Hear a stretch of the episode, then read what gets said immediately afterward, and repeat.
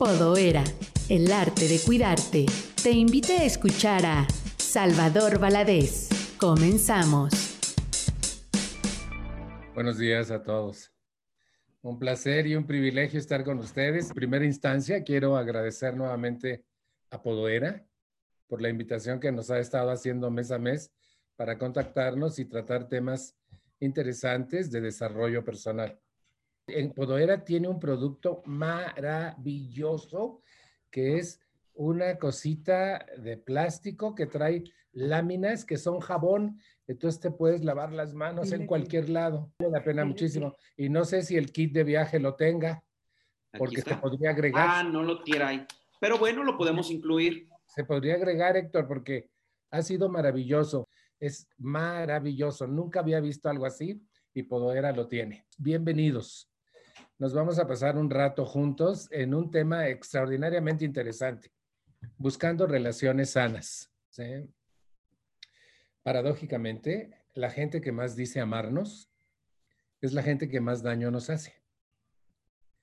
Y de igual manera, la gente a quien decimos amar más es a quien más dañamos en el transcurso de nuestra historia de vida. ¿Por qué sucede esto? Generalmente porque cuando tienes un lazo de, unión, de afectivo con un ser humano, quieres que le vaya mejor que a todos los demás seres humanos. Deseas que no se equivoque. Deseas que camine por el camino amplio de la derecha. Y entonces lo que haces es querer rectificar su caminar para que le vaya bien desde tu punto de vista y decimos cosas tan absurdas como deberías, no deberías, si hicieras, si no hicieras, te lo dije. No sé si ustedes han usado estas frases, ¿sí? Pero es tan común porque nos, nos duele, nos afecta emocionalmente que a la gente no le vaya como nosotros desearíamos que le vaya. Desafortunadamente, nuestro carácter, nuestra cultura, la forma en que crecimos, obstaculiza de muchas maneras el llevarnos bien con la gente que amamos. Sobre todo cuando vivimos bajo el mismo techo con una familia, es eh, casi imposible evitar los roces de relación. Pero hay métodos en la vida y para esto apelo a la inteligencia humana que nos pueden ayudar muchísimo a optimizar todas nuestras relaciones interpersonales.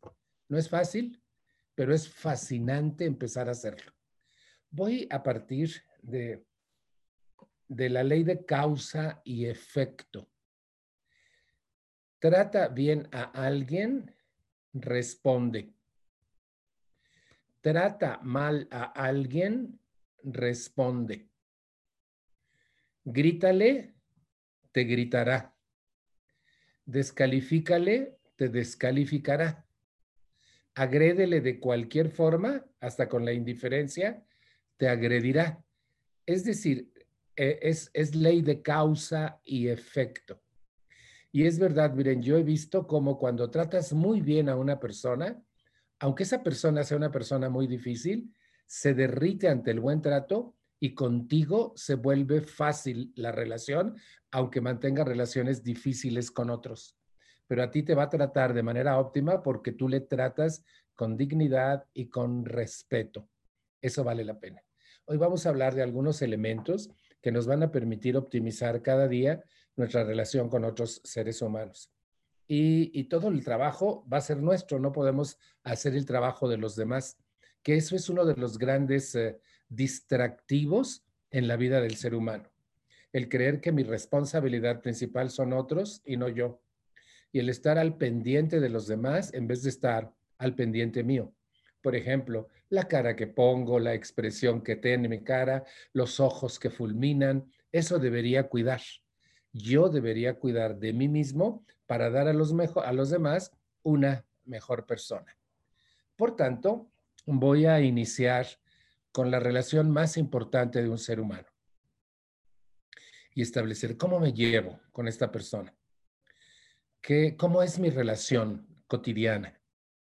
¿Le amo? Le tolero, le respeto, le comprendo.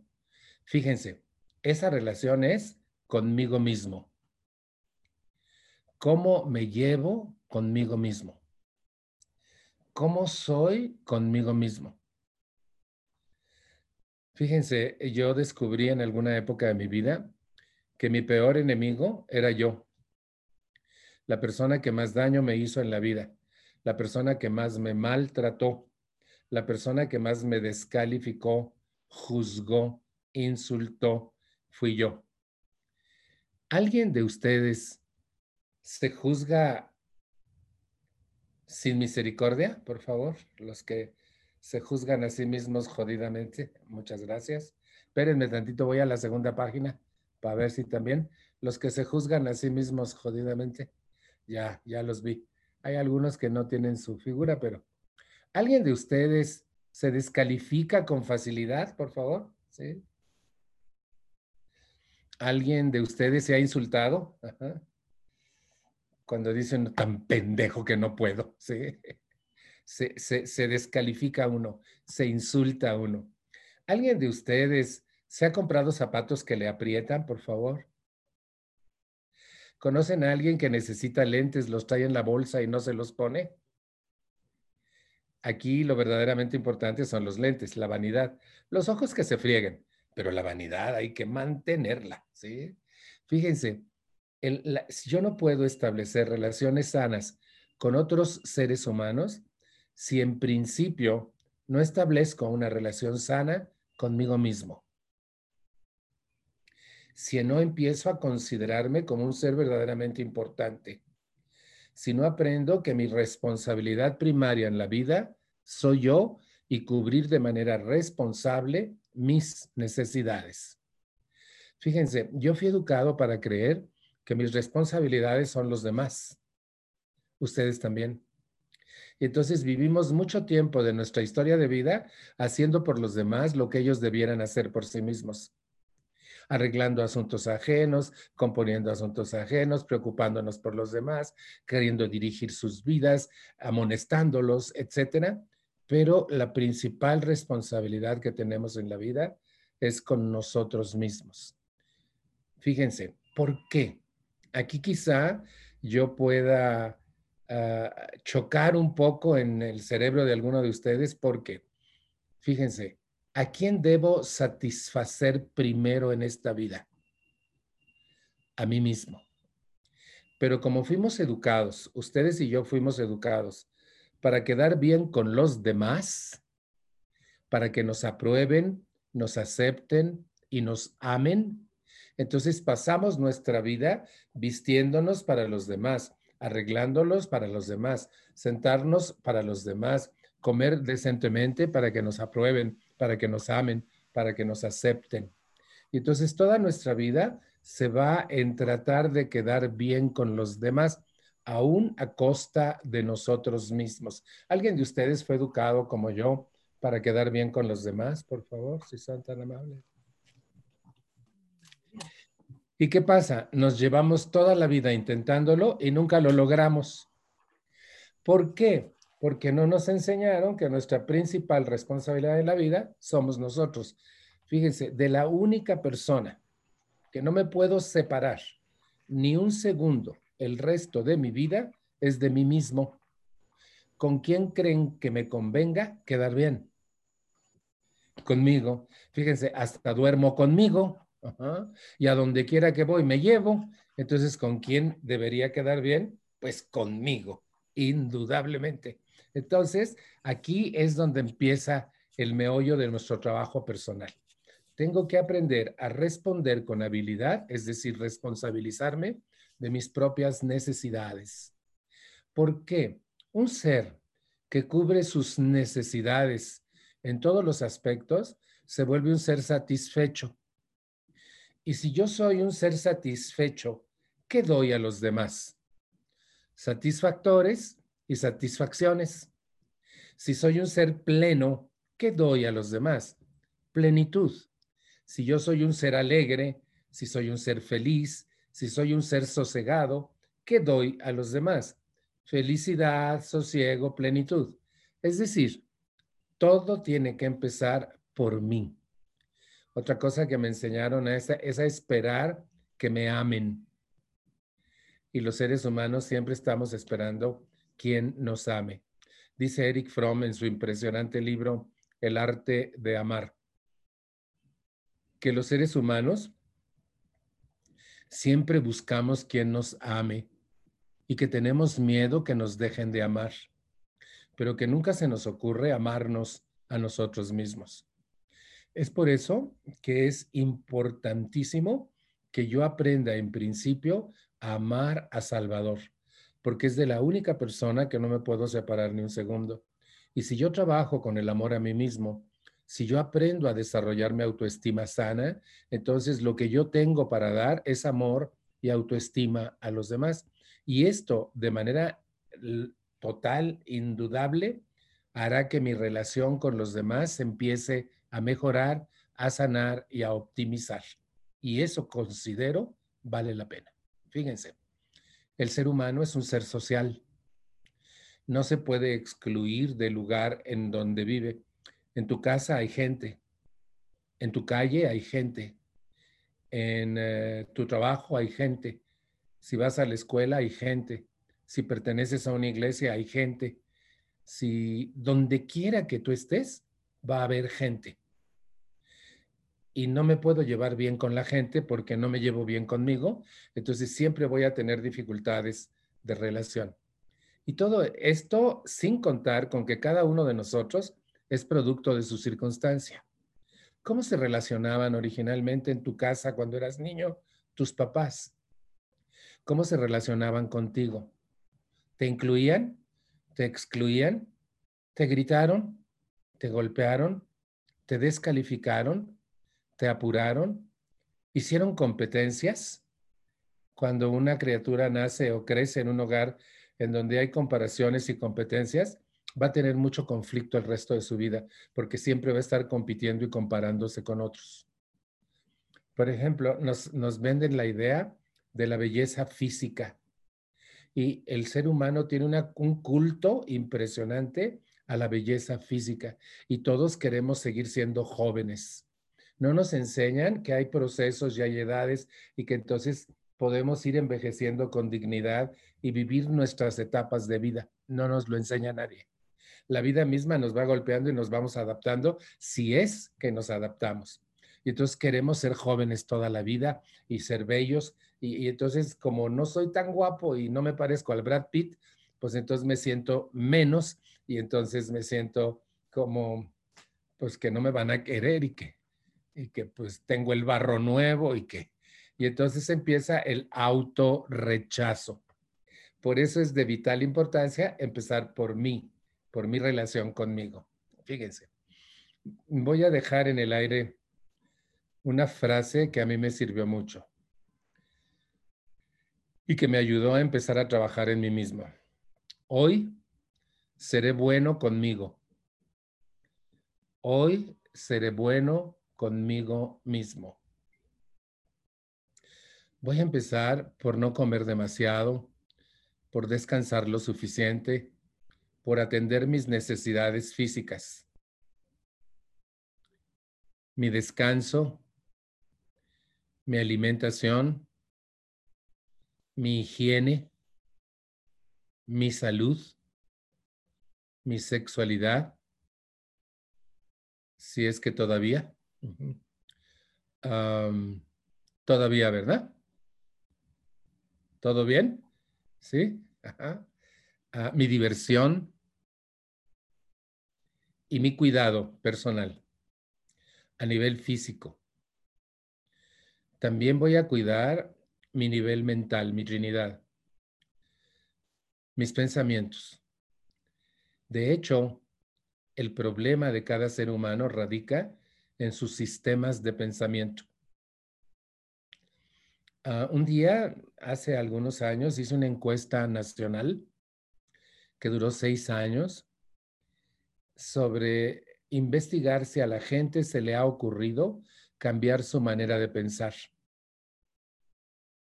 Y sorprendentemente el resultado fue que al 95% de la gente no se le ocurre cambiar su manera de pensar nunca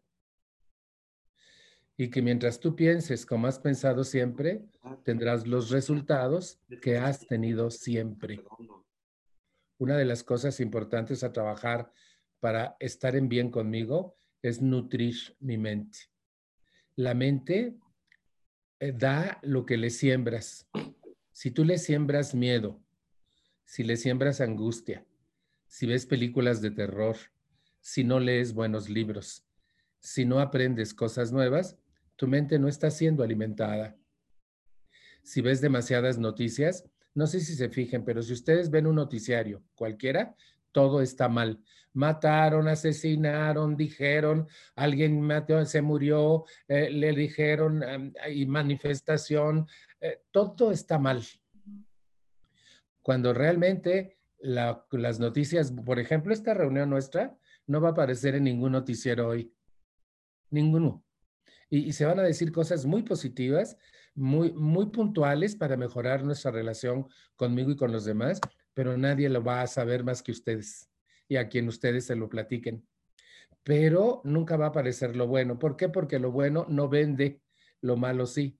Y saben que hay gente adicta a las noticias, que eso le da a su mente todos los días y todos los días sufre porque el COVID, porque ya se murieron más, porque, porque, porque, porque, y el Trump no quiere dejar la presidencia y que, eh, y, andamos a, duro y dale, en vez de disfrutar la vida, aprender algo nuevo, meter cosas buenas en mi cabeza, le estoy metiendo, ¿puedo decir una mala palabra?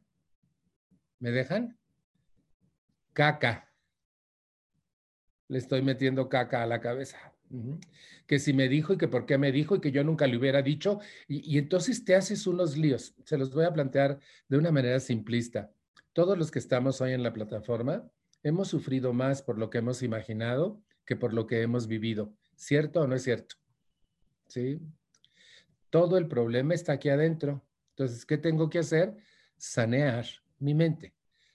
Siempre trabajar para quitar lo que me hace daño, lo absurdo, lo complejo. Por ejemplo, les voy a decir algo que yo hace mucho tiré al bote de la basura, las supersticiones. ¿Alguien de ustedes no puede aceptar el salero en la mano o toca madera? Esas son pensamientos mágicos estúpidos, porque un pedacito de madera no te protege de nada y los aleros fueron hechos por manos humanas que no les pueden imprimir poderes mágicos para que la gente se pelee. Si tú y yo nos vamos a pelear es porque no nos llevamos bien, no porque me das un salero en la mano.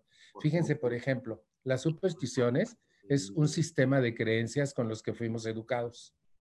Y eso puede cambiar, podemos quitarlas de nuestra historia que nos ponemos saliva, que ah, moñitos a la sábila, moñitos rojos y que barremos para afuera para una cosa y para adentro para otra cosa y que el perejil en agua y que eh, puras pendejadas. ¿sí?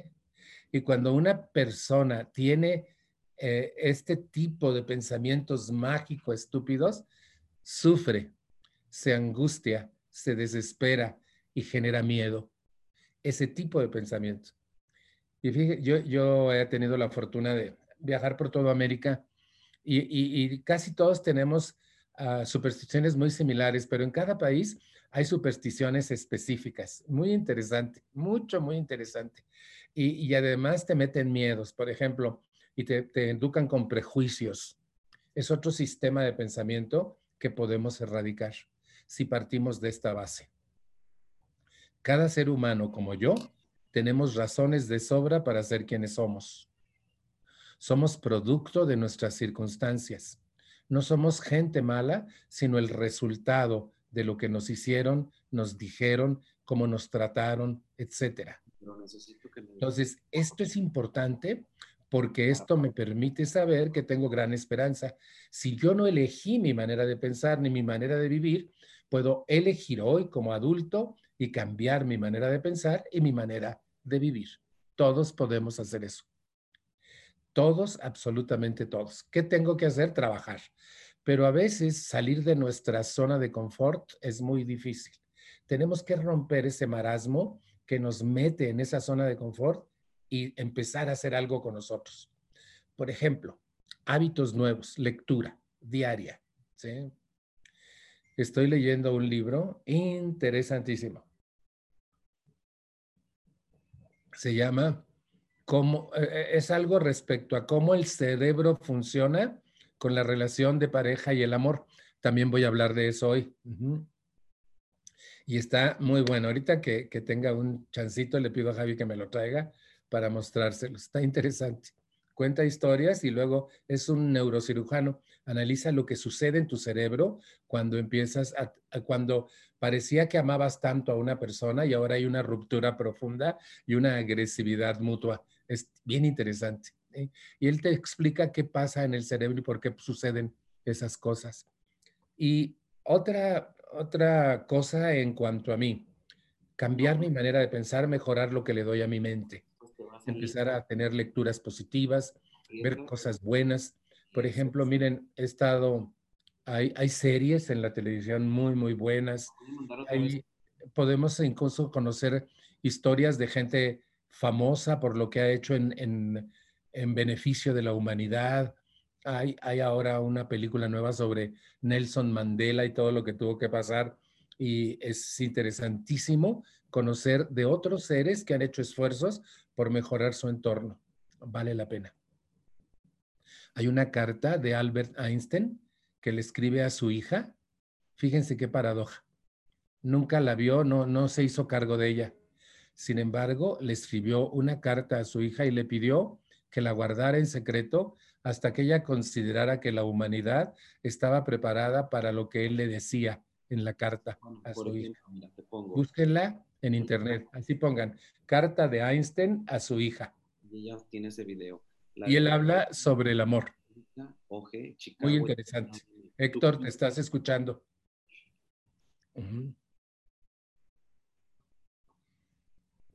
Y fíjense, es que está dando instrucciones y todo y lo estamos oyendo. Pero ya, ya, ya se corrigió el muchacho. puede entrar alguien. Ok. Y fíjense, es eh, vital que veamos, por ejemplo, les voy a platicar una sola anécdota que les permita revisar su mente. Un día estaba en Oaxaca y comí con unas personas. y Yo fui a hacer un taller de mi trabajo. Y una de esas personas, una mujer muy alegre, muy, muy alegre, eh, se quejó en la comida, estábamos comiendo como unas seis personas, de que estaba muy cansada, mucho, muy cansada, que no sabía qué hacer porque ella vivía agotada. Le digo, ¿por qué? Dijo, es que trabajo muchísimo, tengo un negocio muy demandante y trabajo muchísimo. Y le digo, ¿y tus empleados? Me dijo, no tengo empleados. Le digo, ¿y por qué? ¿Todo lo haces tú? Me dijo, sí, es que mira, los empleados, Alba, solo sirven para robar. No dije nada, era su opinión. Pasó, eh, terminamos ese día. Al día siguiente, en el desayuno, volvimos a reunirnos para desayunar. Y ella empezó a hablar de su familia y dijo que su papá tenía un negocio gigante, pero que él decía que los empleados solo servían para robar y que por eso le fue tan mal y nunca tuvo éxito con el negocio porque no podía solo. Y entonces le dije, ¿te puedo hacer una observación? Me dijo, sí. Ayer dijiste que los empleados solo sirven para robar. Y hoy estoy descubriendo que quien te enseñó eso fue tu papá y que tú lo repites como una verdad consumada y que no es cierto. Y te voy a decir por qué no es cierto. Si los empleados solo sirvieran para robar y la gente no los contratara, no habría una sola empresa en el mundo no existirían. Y, fíjate, la mayor cantidad de gente que trabaja es empleada. Yo he sido empleado muchos años y nunca he robado a la empresa donde trabajo. Y, vemos con este ejemplo como le dice su papá algo, lo repite y lo repite, ella lo graba y lo considera cierto porque proviene de un adulto de su historia. Y ella lo repite cuando es adulta y se extenúa trabajando y no contrata empleados porque la van a robar. Ese sistema de pensamiento está metido en ella, grabado en su inconsciente. ¿Qué hay que hacer? Desaprender. Una de las cosas más difíciles que puede hacer un ser humano, pero son factibles, es desaprender cosas como esta que solo estorban, que no permiten el progreso, el dinamismo, el buen pensamiento de otro ser humano y solo estorban. Desaprender es una tarea dificilísima. ¿Saben qué es más difícil desaprender que aprender cosas nuevas? pero ambos, ambas técnicas nos van a llevar lejos. Entonces, ¿qué necesito hacer? Desaprender. ¿sí? Eso vale la pena. Por ejemplo, desaprendo los prejuicios, desaprendo las, eh, los, eh, eh, ay, ¿cómo se llama? Se me fue la palabra. Ahorita les me acuerdo. Lo que les digo de tocar la mesa y la sal, ¿cómo se llama? Supersticiones. Desaprendo las supersticiones, desaprendo la desacreditación de otros y entonces aprendo cosas nuevas para introducirlas como sistemas novedosos y positivos en mi pensamiento.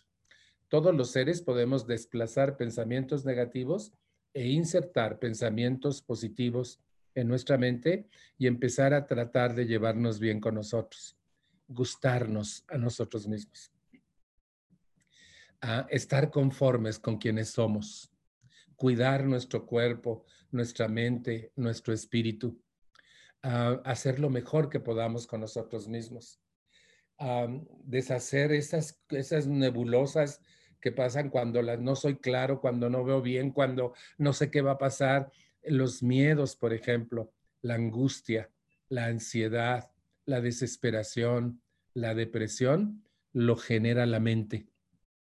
No es la vida, no es la gente en la vida, no son los acontecimientos, sino es nuestra manera de pensar quien genera miedo. Es nuestra manera de pensar quien genera angustia. Es nuestra manera de pensar quien genera desesperación y depresión. No es la vida, sino soy yo. ¿Qué tengo que hacer entonces? Aprender a cambiar mi manera de pensar y estoy mejorando mi relación conmigo. ¿Algún dramático en la sala? ¿No, no vinieron los trágicos dramáticos? ¿Sí? para que Chelo y Rebeca no se sientan solas. Muy bien, Cintia, Edith, sí. Eso lo podemos quitar. O sea, eh, les voy a platicar otra anécdota. Un día una mujer se sienta conmigo, estoy en algún evento grande y está llorando. Le digo, ¿qué tienes? Mi hermana me dice, está muy mal, se va a morir. Le digo, ¿por qué se va a morir? Tiene cáncer, Salva tiene cáncer y no sé hacer. Miren, muy mal, muy mal. Cuando ella terminó su narrativa, me le quedé viendo y le digo, te quiero contar algo. Yo también tengo una hermana con cáncer. Y voltea y se me queda viendo y me dice, ¿y lo dices tan tranquilo? Le digo, sí, porque si lo digo como tú, a mí también me va a dar cáncer. De hecho, el cáncer lo suscita la persona con sus maneras de pensar, con sus resentimientos, con su dramatismo excesivo. Y entonces, fíjate, somos dos personas que tienen una hermana con cáncer, una reacción exageradamente y otro lo acepta y hace cosas positivas con ello. Por ejemplo, no soy oncólogo, le dije, no la puedo curar. Pero he inventado que mi nuevo peluquero vive enfrente de su casa. Y en vez de pelarme cada mes, ahora me pelo cada 15 días y paso a almorzar con ella. ¿Qué te parece?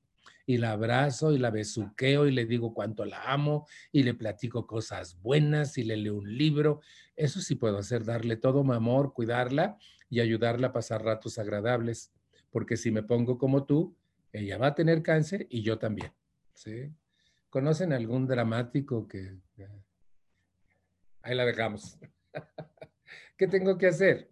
Empezar a llevarme bien con Salvador. ¿sí?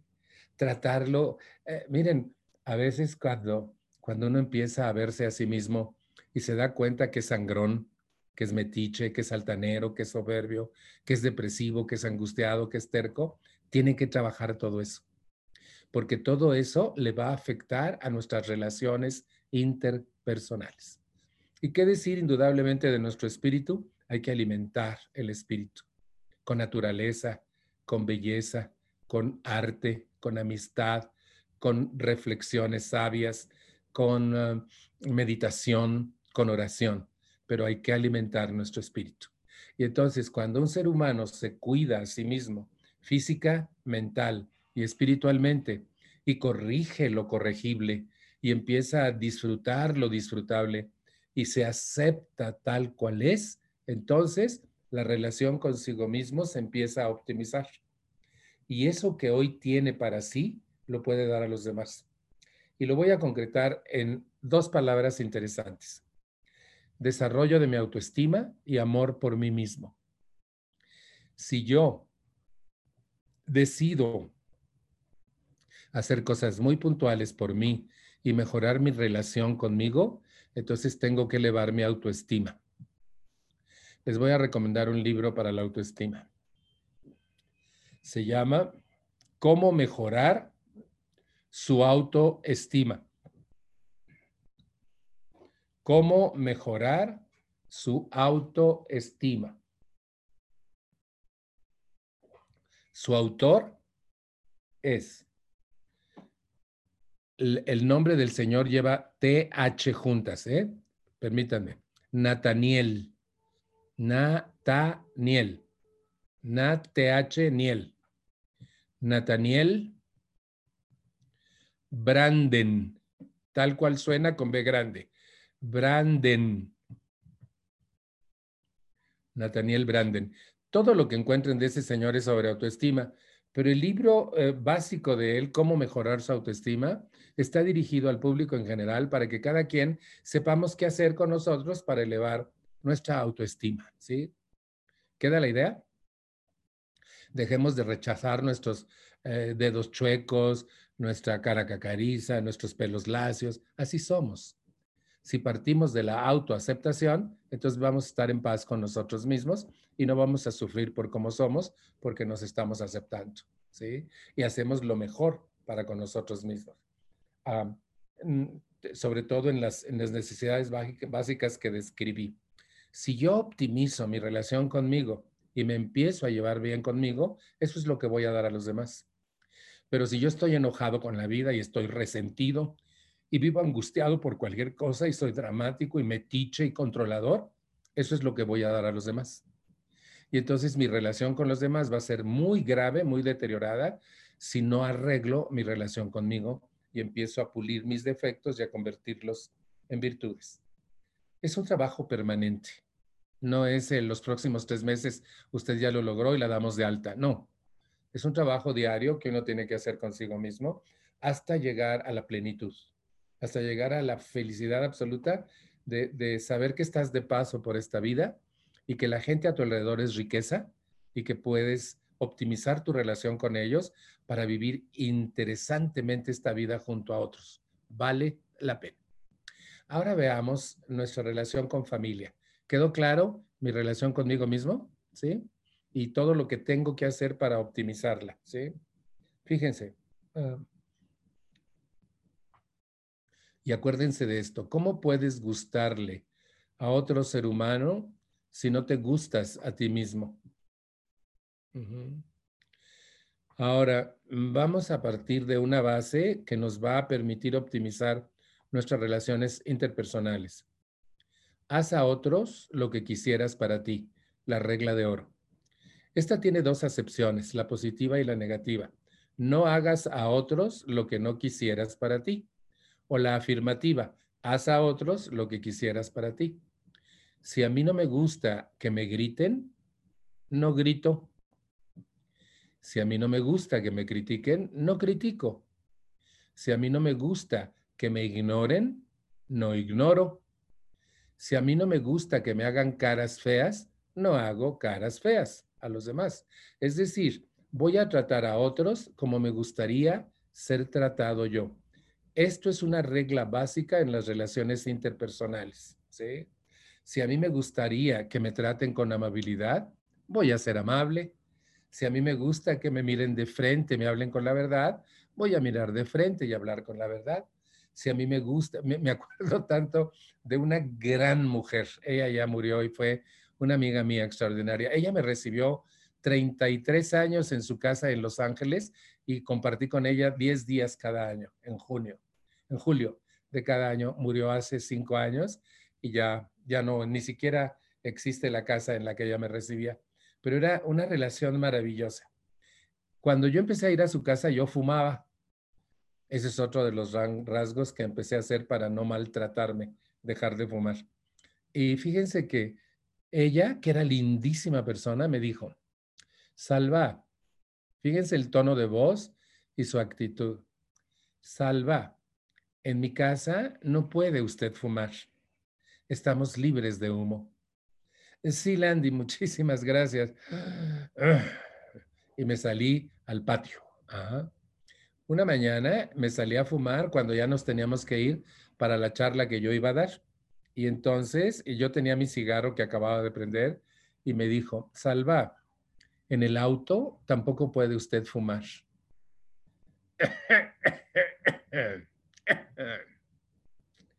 Vieran, así como, pero era tan amable ella que no pude decir nada, no me ofendió, pero me sentía disgusto. Miren, le puedes decir a la gente de frente las cosas, pero lo importante es cómo lo dices, el tono en que lo dices, la actitud con que la dices. Y ella fue gentil y amable y puso un límite claro y no hubo ningún problema. Y nos amábamos como no tienen una idea.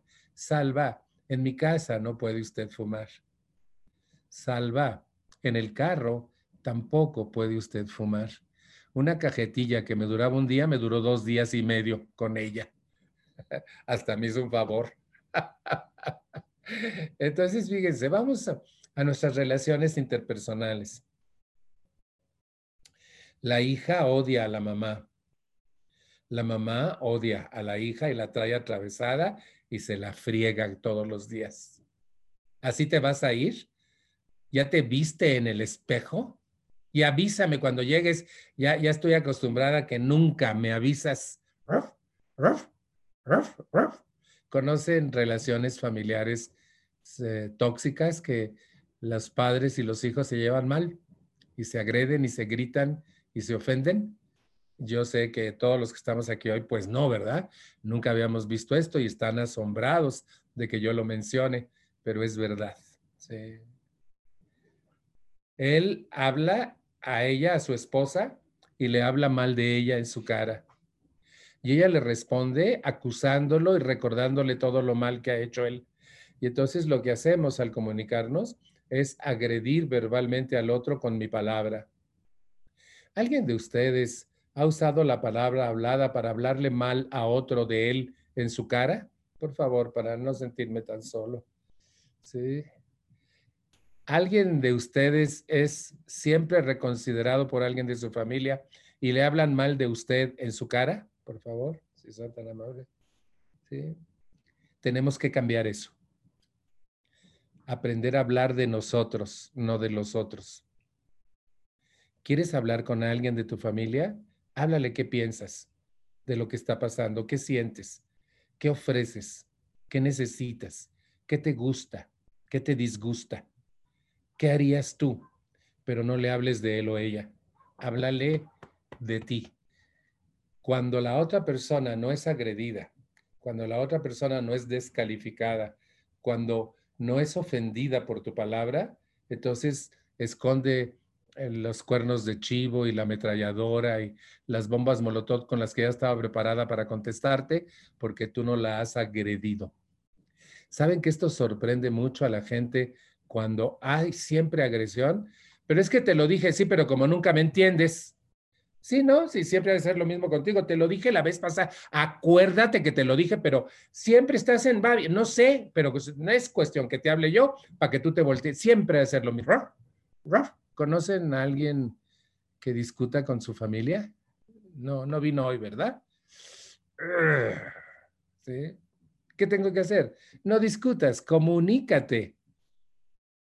Escucha, ok, sí tienes toda la razón y te quiero decir hoy qué pienso respecto a lo que... Fíjate que yo creo esto, pienso esto y esto, siento esto y ofrezco esto. ¿Qué te parece? Empieza a dar alternativas de solución, no disculpas, no pleito, no ataques. Y entonces la relación va a empezar a optimizarse.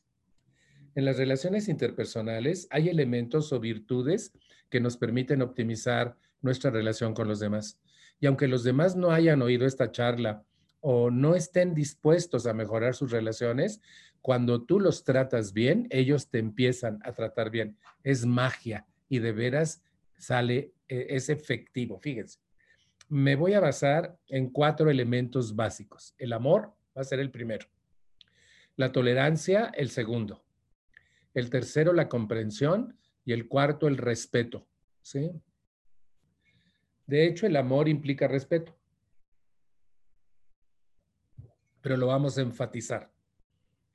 Si yo aprendo a amarme a mí mismo, tengo amor para dar.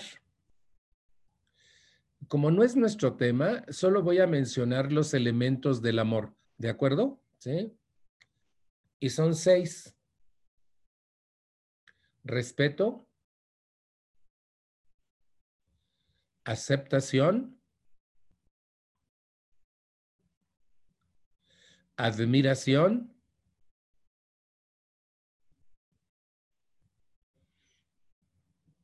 comunicación, cuidado y cariño. El cariño es la parte emocional del amor. Es la parte a través de la cual los vamos a manifestar, ¿sí? Pero fíjense, todo debe empezar por mí. Respetar mi cuerpo, respetar mi mente, respetar mi espíritu aceptar mi cuerpo, aceptar mi mente, aceptar mi espíritu y el reto de mejorar. Admirar mi cuerpo, admirar mi mente y admirar mi espíritu. Escuchar y comunicarme con mi cuerpo, con mi mente y con mi espíritu. El cuerpo habla todo el día. Escúchalo y respóndele. No lo ignores. Muchísima gente lo ignora. Entonces, eh, te dice, por ejemplo, Salva, eh, ese pozole en la noche no, porque no voy a poder dormir. Y lo ignoras y te lo tragas. Los que le han hecho eso a su cuerpo, para no sentirme solito, por favor. ¿Qué tengo que hacer? Escúchalo, respétalo. Vale la pena. ¿sí? Cuídalo, cuídalo físicamente, mentalmente, espiritualmente. No solo tengas cuidados físicos, son mucho más importantes los cuidados mentales y espirituales. Y además, trátalo con cariño. Ponle su crema, llévalo a dormir temprano, ah, no le des terror a su mente, eh, dale cosas buenas, trátalo con mucho cariño. Llévalo a lugares bonitos, dale de comer cosas ricas y nutritivas, es decir, acarícialo, pues, ¿sí? Si yo tengo eso para mí, lo tengo para los demás. Y entonces puedo amar a mi familia tal cual es, respetarla, aceptarla, admirarla, comunicarme con ellos, cuidarlos de mí. Ojo, cuidarlos de mí, no cuidarlos a ellos, sino cuidarlos de mí. ¿Se han oído este consejo mío alguna vez? Se los voy a dar completo. En esta vida no cuides a nadie más que a ti mismo. Si de casualidad cuidas a alguien más, cuídalo de ti. Cuídalo de tu jeta, cuídalo de tu descalificación, cuídalo de tus ojos de pistola, cuídalos de tu preocupación, cuídalos de tu angustia, cuídalos de tu agresividad, cuídalos de ti y verás cómo se optimiza la relación con otros. Ese es el primer elemento, el amor.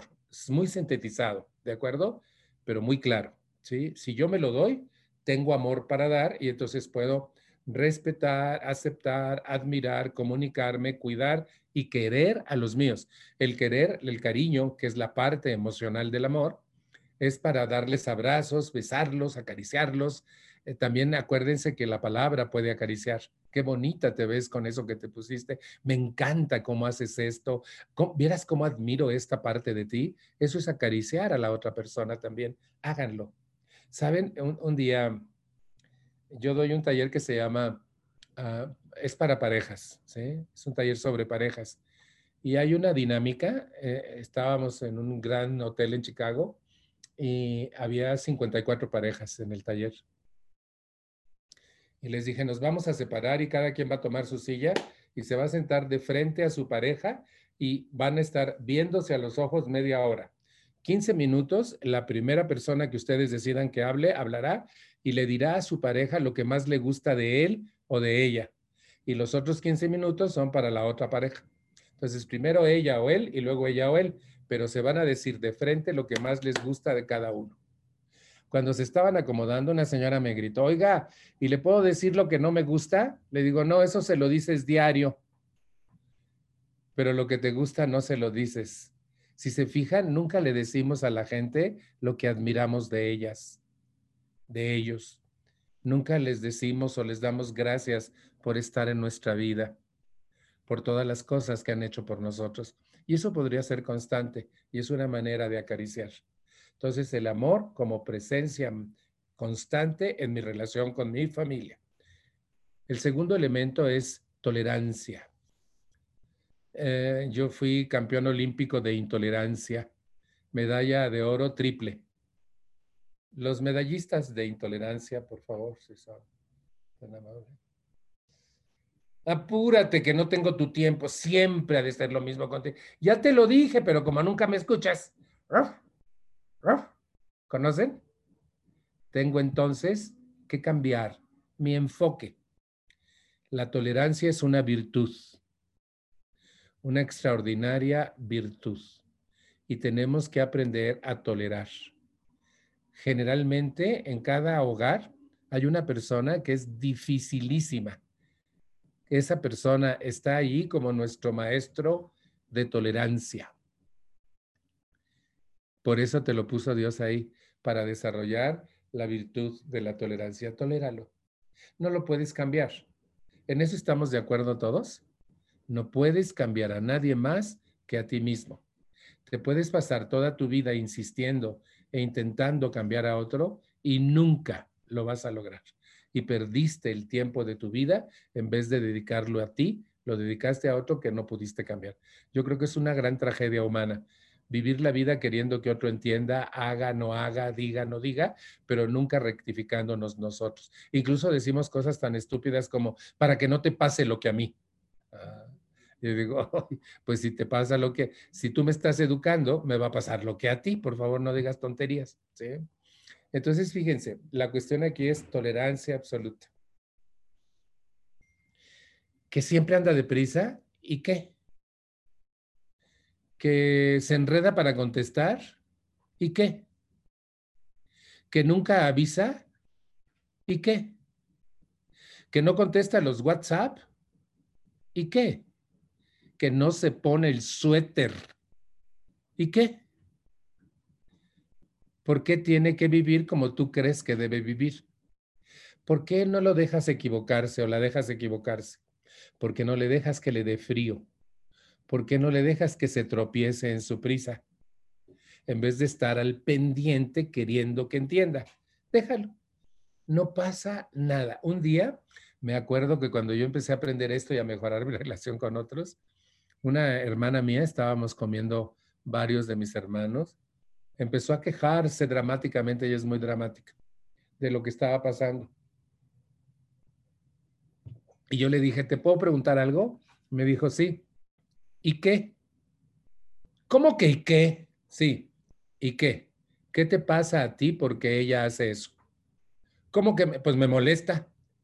Bueno, entonces arregla tu molestia. A ella no puedes arreglarla, pero pregúntate, ¿por qué te molesta? Porque estás al pendiente de ella. Pero, pero, ¿qué? qué? Ah, así nomás, ¿y qué? Sí. ¿Te quitó algo? ¿Dejaste de dormir? Eh, ¿Se acabó tu dinero? Eh, te quitaron la casa porque ella actúa No pasa nada. Deja que los demás sean ellos. No pasa nada. Saben que y qué a veces parece como despreciativo, pero no lo es. Pregúntate, ¿y qué si hoy no me meto? ¿Y qué si hoy no digo nada? ¿Y qué si se tropieza? ¿Y qué si no se pone el suéter? El frío es mío. Dicen que el suéter del hijo es de acuerdo al, frío de la mamá. Pues deja que él tenga su frío y tú ten tu frío. Cuando a ti te dé frío, tú tápate. Pero ¿por qué al otro? ¿Y qué? Déjalos, déjalos, toléralos. Que ya empezó, que tiene hambre. Ven, hijo, y dale una zanahoria. Pártele un cachito de algo saludable, media manzana. Ya va a estar, pero ten pero es que no quiero eso. Ah, entonces, ¿qué quieres? ¿Sí? ¿Qué te parece un bolillo con frijoles mientras está la comida?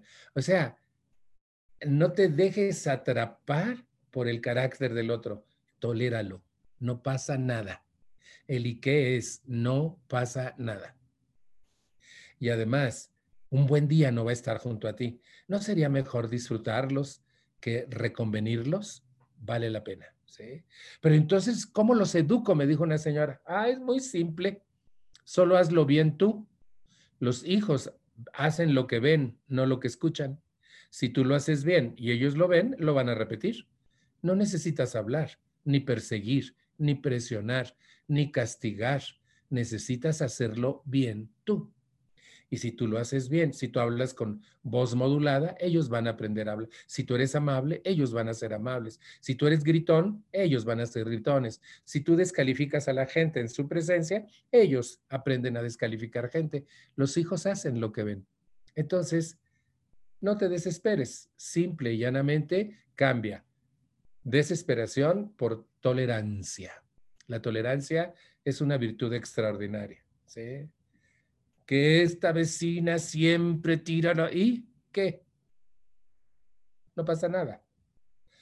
Te puedes pelear con ella, puedes tener una mala relación con tus vecinos o puedes tolerar y tener una buena relación con tus vecinos. Todo depende de ti, no de los demás. Miren, yo he aprendido incluso a trabajar con gente difícil. Y yo he logrado que la gente muy difícil esté bien conmigo porque yo estoy bien con esa gente y me intereso por sus cosas y le hago preguntas y le pregunto cómo sigue, cómo va. Y entonces la gente se descontrola porque nadie los trata bien, porque son una pesadilla. Y como yo, yo me he propuesto tratar muy bien, sobre todo a la gente difícil que se cruza en mi camino, eh, de mi corazón y fuera de mi corazón. Y vale la pena. Cuando llegue ahí, les voy a poner un ejemplo que me gusta mucho, que yo hago. Entonces, fíjense, la cuestión es desarrollar esta virtud de la tolerancia. Pero quiero hacer un paréntesis. Tolerar no significa permitirlo todo con dulzura. Hay cosas que no deben ser toleradas. La agresión, en cualquiera de sus formas, no debe ser tolerada. El golpe no debe ser tolerada. La humillación, la traición, la infidelidad, el robo, no deben ser tolerados. Es decir, comportamientos adversos que dañen la vida de una familia no deben ser tolerados. Y debe haber un límite y una consecuencia. No gritos, ni dramas, ni acusaciones, sino consecuencias. Amor, si tú traes marihuana a mi casa, yo me encargo de denunciarte ante la policía para que te lleven, porque si no lo hago, sería cómplice. Y no quiero ser cómplice en este aspecto y me duele mucho que uses ese, e, esa, esa sustancia, pero no me voy a hundir junto contigo. Voy a hacer algo positivo. Vas a tener consecuencias. ¿sí? Yo trabajo en una clínica de adicciones y es bien interesante los papás les creen todo a los hijos. Es que dice que no es de él, que es de un amigo que se la dio a guardar. Exactamente eso dicen todos los marihuanos, que no es de ellos y que se las dieron a guardar y tú lo crees y no enfrentas y resuelves y pones límite.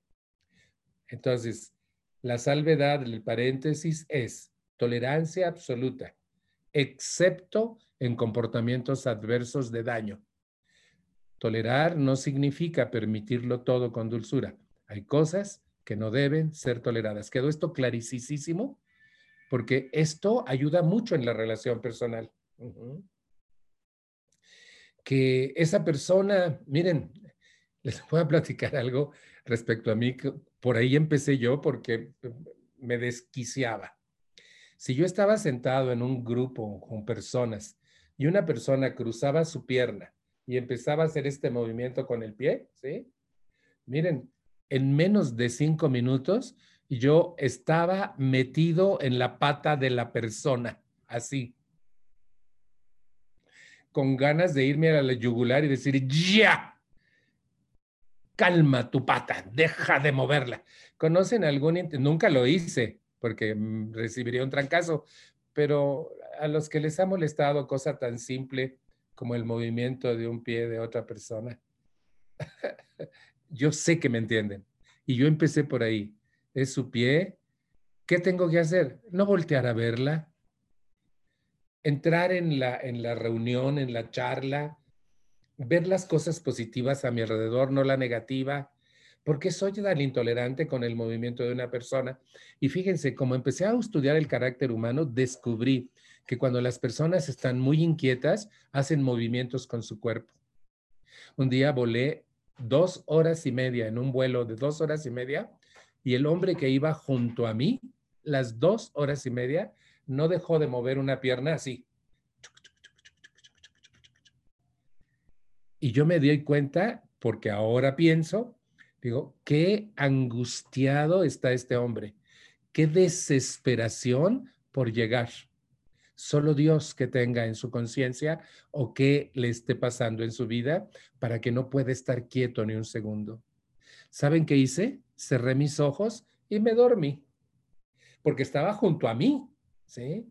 Y yo sentía el vibrar de su pierna. ¿Qué voy a hacer? Me puedo poner muy mal o puedo tolerarlo, no lo puedo cambiar. Va a ser un vuelo corto, bueno, no tan corto, pero se va a terminar y yo me puedo dormir. Y me dormí y resolví mi asunto. Antes hubiera puestome y le hubiera dicho, oiga, por favor, aquí, ¿conocen a alguien que reclama sus derechos y se pelea con la vida? ¿Para qué? ¿Y qué? Tolerar. No me está faltando al respeto. No está obstruyendo mi espacio. Lo siento, sí, porque está sentado junto, pero no es en contra mía tampoco. Aprender eso ha sido la gran cosa. Todo lo que hacen los demás lo hacen por lo que tienen en su cabeza y su corazón, no por mí. Entonces no compro jodido ajeno. Los compradores de jodido ajeno en la sala, por favor, si son tan amables. No compren. Siempre está en oferta. No compren ofertas de jodido ajeno, ¿sí? Vale la pena solamente hacerme cargo de mí y no de ti. Y eso se llama tolerancia. ¿Queda la idea? Vale la pena. ¿sí? Miren, mi papá hacía unos ruidos muy extraños cuando masticaba. Y hagan de cuenta que me masticaba aquí adentro y siempre lo... Yo a empezar. ¿Saben que a veces me levantaba sin terminar de comer por su pinche ruido de mi papá? Y le decía, mira, es que ya ni la friega, qué feo hace. Pasaron los años busqué ayuda, mejoré mi carácter, hice cambios. Y mi papá había escuchado contar mi historia y había escuchado esa anécdota. Y un día me invitó a comer a su casa y éramos vecinos, ya éramos amigos. Había yo hecho muchos procesos como el del perdón, aprender a amarme, muchas cosas.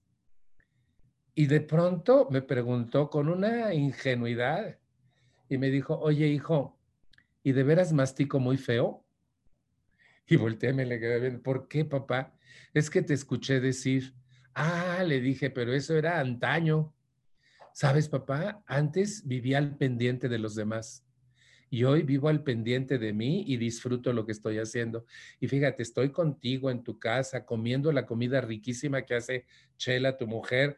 Estoy contentísimo. Sabes que ahora ni me doy cuenta de cómo masticas porque no te estoy cuidando me estoy cuidando a mí y, me, y te cuido de mí.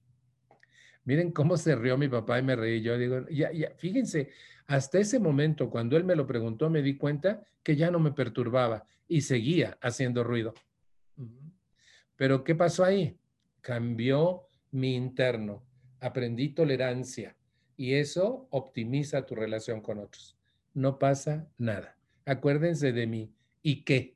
¿De acuerdo? Veamos otro elemento, la comprensión. La comprensión combate muchas cosas y optimiza las relaciones interpersonales. Fíjense, voy a partir de esta base y déjenla como regla de vida. Cada ser humano tiene razones de sobra para ser como es. Si yo conociera toda su historia, lloraría con el otro y lo comprendería. Cada ser humano tiene razones de sobra para ser como es. Puede ser que yo no conozca las razones del otro, pero las tiene. Entonces comprendo que las tiene aunque no las conozca. Y saben que si las conociera, de veras lloraría con la otra persona y diría, chispas, antes no estamos peor, ¿verdad? Ah. Entonces, ¿qué tengo que hacer? Cambiar mi crítica, mi rechazo, eh, mi reprobación de la actitud ajena por comprensión. La comprensión es un elemento vital en las relaciones humanas. Miren, a veces cuando a mí me empieza a chocar alguien, me doy cuenta que es porque lo estoy juzgando y no lo estoy comprendiendo. Si es alguien que no conozco, entonces me hago esta, esta declaración. No puedo saber por qué es como es, pero seguro que tiene razones de sobra para ser así y que no es en mi contra. Así es de que no voy a comprar su mal proceder. Lo dejo en paz. Y comprendo que tiene razones y ya. Y no me peleo, no entro en conflicto interno, no rechazo. A veces la otra gente ni sabe que me está pasando todo eso por lo que él o ella hacen y yo ah, ah, mal por otro. ¿Conocen a alguien que se jode solito? ¿Sí? Eso es importantísimo que lo comprendan. Fíjense, la comprensión nace del conocimiento y el conocimiento nace del estudio y la investigación. Aquí lo voy a decir en especial para dos seres, papá y mamá. Muy fácil juzgar a esos dos seres que en un abrazo de amor te dieron la vida. Pero como se equivocaron tanto en el camino, guardas resentimientos, les echas la culpa de un montón de cosas, te llevas mal con ellos, los has abandonado, eh, o te has alejado a propósito, no sé, cada quien tiene su historia.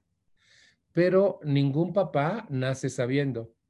Y miren, yo doy un taller del niño interior, ya, ya vimos la charla un día aquí en Podoera, y una de las cosas con las que empiezo el taller es, sus padres, a quienes no vamos a echar la culpa de nada, fueron dos niños heridos criando niños. Si parto de esta base, puedo comprender que lo que ellos hicieron fue porque no sabían hacer otra cosa. Que lo que ellos hicieron fue porque a ellos les fue más mal que a mí en la vida y se esforzaron por darme algo mejor, pero también me heredaron todo lo jodido que tenían. Entonces, no eran malos, sino no sabían vivir de otra manera y eso fue lo que me dieron, pero no por maldad, no fue en mi contra. ¿sí? Una amiga mía Raquel Guerrero, y vale la pena ese libro. Raquel Guerrero escribió un libro que se llama ¿Por qué mis padres no me aman? ¿Por qué mis padres no me aman? se ha vuelto medio famosona por su libro y, saben que me entusiasma mucho porque es, eh, yo la conocí niña, niña. ¿Por qué mis padres no me aman? De hecho, miren, acaba de tener un, no, va a tener, wow, a ver si se ve bien, ¿sí? Voy a, voy a ponérselos en la... Ahí está ella en una fotito con su libro y va a tener un taller sobre su libro este 30 de noviembre, ¿sí? Es impresionante. ¿Sí se ve? ¿Sí? ¿Por qué mis padres no me aman? Dice la FIL, la Feria Internacional del Libro PAX, eh, presenta a Raquel Guerrero, taller, noviembre 30, 11 horas. ¿Por qué sufrimos por amor? Es interesantísimo. Ella, ella quería que yo la rasurara con mi rasuradora cuando era niña. Ella vive en Durango y su mamá es mi comadre y me hospedaban y decía, rasúrame. Le digo, no, tú eres niña. Y miren, ahora es escritora y es maestra y es un montón de cosas. ¿Por qué mis padres no me aman? Y tiene una premisa. No lo aman, pero no es por usted. Es porque ellos no fueron amados y no les enseñaron a amar y no tienen amor para dar, pero usted no tiene nada que ver. Ahora, usted puede seguir quejándose o puede buscar ayuda y transformar su vida. Usted decide seguir odiándolos, culpándolos, quejándose o hacer procesos internos buscar ayuda profesional, ir a cualquier fuente de ayuda y cambiar su vida actual por el daño que ellos pudieron haberle hecho y optimizar su relación con ellos. Yo les platico que yo tuve mucho conflicto con ambos, pero sobre todo con mi papá. Y un buen día, después de buscar ayuda y hacer transformación y lograr la comprensión, una forma de lograr la comprensión de nuestros padres es conociendo su historia. Yo conozco muy poco de la historia de ambos, pero lo que sé es suficiente para comprender que les fue muy mal. De hecho, atrás de mí ahorita hay una foto de ellos, aquí en un portarretrato chévere, y un día hice una ceremonia aquí en mi casa, compré ese portarretrato para la foto y les di la bienvenida a mi vida y a mi casa con gratitud por haberme dado lo mejor que yo tengo, mi vida, cuando comprendí la de ellos. Déjenme mostrárselas.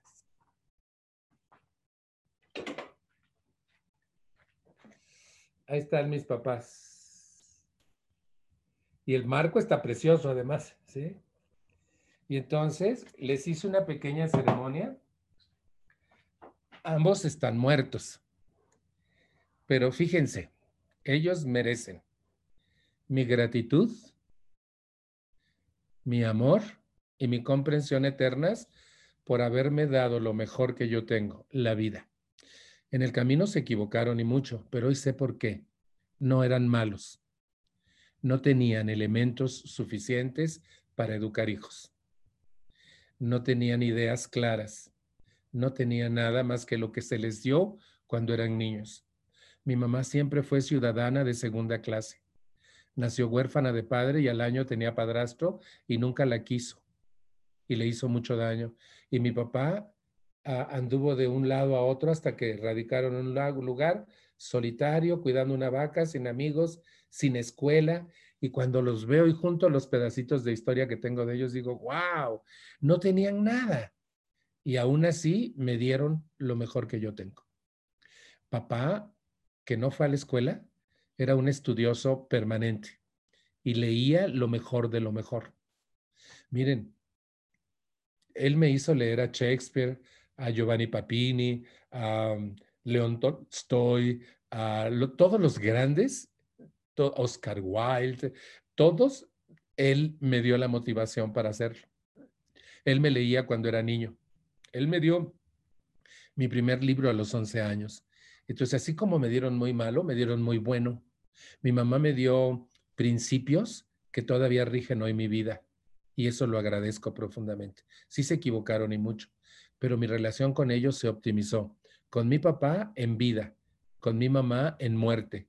Yo aprendí a perdonar con ellos, aprendí a mejorar mi relación con ellos por una razón muy específica y se las quiero explicar. Imagínense que yo no resuelvo nada y que vivo resentido por todo lo que hicieron. Y se mueren como ya se murieron.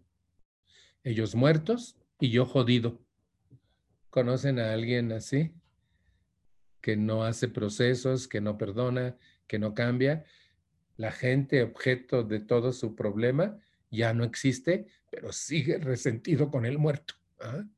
Entonces, fíjense, ellos muertos y yo jodido. Pero si yo arreglo los asuntos pendientes que yo tengo con ellos, no con ellos, sino conmigo, adentro de mí, y los perdono y comprendo qué les pasó, me voy a llevar bien con ellos el resto de la vida. Y fíjense, oye, ellos están muertos y yo en paz en mi relación con ellos. Hubo muchas cosas malas, pero también hubo muchas cosas buenas. Y ahora sé que no eran malos, sino que estaban equivocados, enfermos, que no tenían los elementos para darnos. Y eso fue suficiente para mí. No fue fácil, pero sí suficiente. Y entonces mi relación con ellos, y miren, por ejemplo, mamá murió hace 47 años, papá hace 35, mi relación con ellos hoy sigue siendo buena. ¿sí? Acabo de poner otra foto espectacular de ellos. Se las voy a enseñar rapidísimo, porque está aquí atrásito mío también. Miren el marco. ¿Se ven? ¿Sí los ven? ¿sí? Y miren qué marcazo. Y me encantó. Y esta foto La tenía en mi celular y dije, ¿por qué no la pongo en grande en mi casa de mis papás? Y ahí están. ¿Qué, qué significa todo esto para mí? Una buena relación con ellos, porque el resto de mi vida van a seguir siendo mis papás, aunque estén muertos. Como los de ustedes, el resto de su historia van a seguir siendo sus papás. ¿Cierto o no es cierto? ¿Qué puedo hacer? Optimizar mi relación con ellos. Estén o no estén. Eso vale la pena. Porque van a seguir teniendo influencia. Van a seguir siendo parte de su historia hasta que ustedes y yo muramos. Entonces, más me vale optimizarla. ¿Cómo? Comprendiendo. ¿Quedó la idea? Comprendo a los adolescentes. He leído un buen libro sobre adolescentes. Les recomiendo uno de cómo convivir con un adolescente, así se llama el libro. Cómo convivir con un adolescente. ¿Qué estoy haciendo? Conocimiento, investigación para poder comprender. El camino de la comprensión se vuelve amplio cuando me informo, investigo, conozco, sé y cómo tratar a alguien así en vez de combatirlo, comprenderlo. Cómo convivir con un adolescente. La autora, Marlene, tal cual suena, Marlene Brusco, con B grande y K. Brusco. Si al terminar la charla se meten a mm, Mercado Libre, lo pueden conseguir inmediatamente. Mucha gente lo ha conseguido ahí. ¿Cómo convivir con un adolescente? Vale la pena conocer, porque el conocimiento te da comprensión y la comprensión permite que entiendas al otro y lo trates con dignidad y con respeto. ¿Qué estamos haciendo? Sanar nuestras relaciones interpersonales. Se dan cuenta del trabajo que hay que hacer, pero vale mucho, mucho la pena. El otro elemento, ¿se acuerdan? Amor, tolerancia, comprensión y vamos al respeto absoluto. Cada ser humano tiene un ritmo y un tiempo y gustos y visión distinta de la vida. Cada ser humano es un milagro, distinto a todos. No importa que sean tus hijos o tus hermanos o tus padres, cada ser humano es distinto a ti. Su ADN, sus huellas digitales, su manera de sentir y pensar son exclusivas de cada ser humano. De hecho, lo que nos hace tan iguales es nuestra unicidad. El ser tan distintos nos hermana, nos hace iguales. ¿Qué tengo que hacer? Respetar esa individualidad. Mi mamá dijo durante toda mi infancia y mi adolescencia, aquí todos coludos o todos rabones éramos siete, y nunca respetó nuestra individualidad. Cuando ella buscó ayuda y cambió y se convirtió en un ser de luz, un día le escuché hablar por teléfono con una amiga de ella y le decía con la, mano abierta en su, teléfono y le abrió la mano. Y decía, mira, un día entendí que los hijos son como los dedos de la mano. Fíjate, todos pertenecen a la misma mano, pero cada dedo es distinto tienen distintas habilidades y diferente fuerza. Por tanto, no los puedo tratar igual, igual con los hijos. Todos son distintos. Y yo le escuché y dije, vaya, al fin comprendió la vieja. ¿Conocen? Cuando todavía yo juzgaba a mi mamá. Por fin comprendió la vieja. Me gustó mucho oírla decir eso y yo todavía estaba mal con ella. Pero hoy no, hoy la, la, presumo. Pero valió la pena comprender, ¿sí? Esto vale la pena. Y respetar. Cuando tú comprendes, de eso te empuja al respeto. Fíjense. Ritmos y tiempos. De esto nunca hablamos, pero existe. Por ejemplo, un hijo tuyo se mete a bañar y sale más rápido que inmediatamente. Hasta dudas que se haya bañado y le pregunta, ¿ya te bañaste? Ya, dice el otro. Otro hijo tuyo se mete a bañar y se tarda una hora, parece sapo.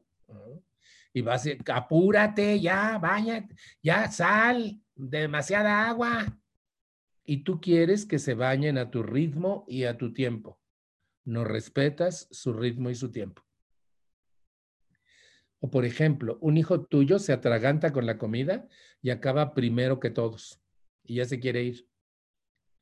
A veces hasta lo obligas a quedarse hasta que terminen todos. Otro es tan lento que ya todos acabaron y ese no acaba de comer.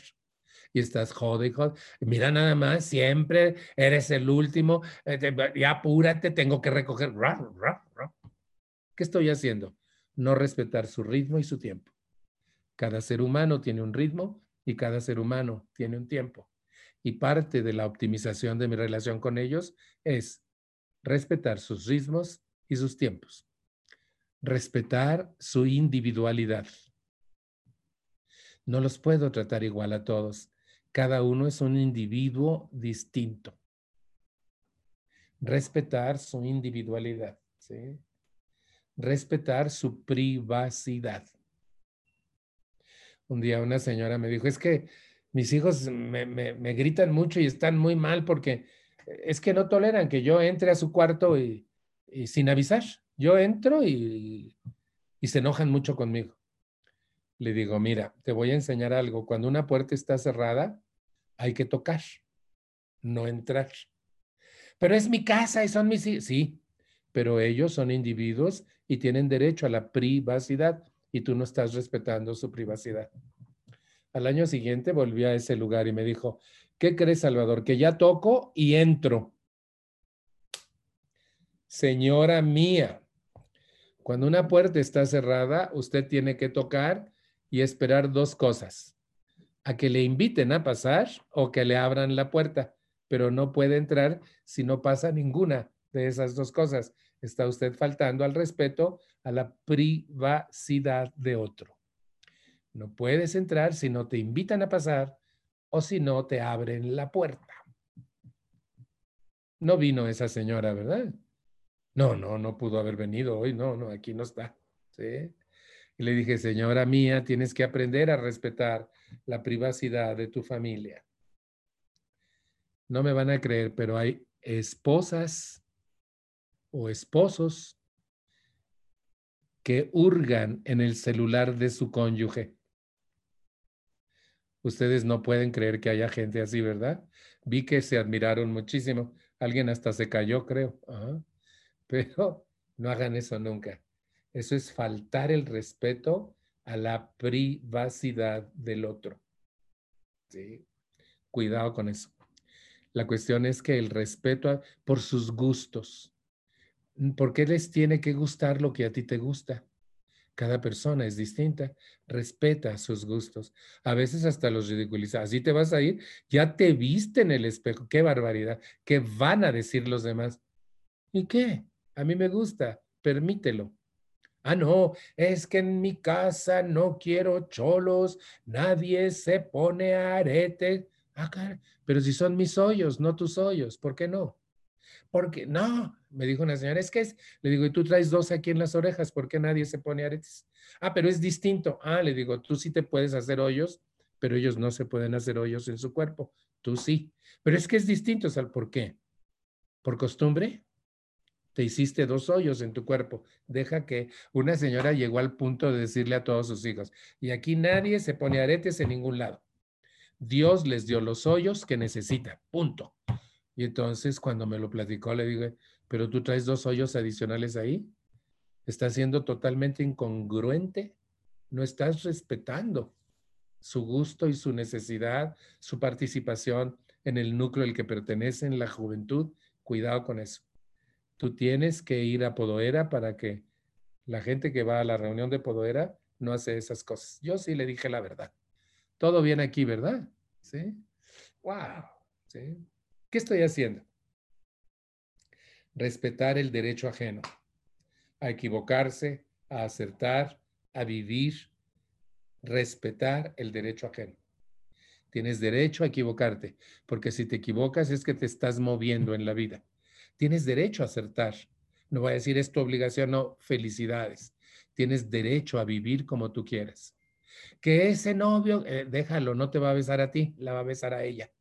Respeta dice una, Marlene Brusco precisamente dice, basta que los padres se opongan a algo en sus hijos para que esto se vuelva altamente deseable para ellos. ¿Y qué creen que hacen los padres? Ah, oponerse. Si tú recibes al novio y lo invitas a comer y lo abrazas, a ella ya no le va a gustar. Pero si se lo rechazas, ella se va a pegar aunque sepa que no le conviene. Entonces, acéptalo, trátalo muy bien y verás cómo ella se desencanta o actúa con la inteligencia, no con la reacción ni la emoción, sino con la inteligencia. Respeta sus amistades, respeta sus cajones, respeta sus cosas, respeta sus gustos. A veces tienen unos gustos que tú dices, ay Dios. Bueno, la vida se va a encargar, déjalos que hagan el ridículo. La vida se va a encargar de enseñarles como nos enseñó a nosotros. Solo respeto absoluto. Entonces, fíjense, los amo, los tolero, los comprendo y los respeto. Si reciben eso de mí, la relación cambia.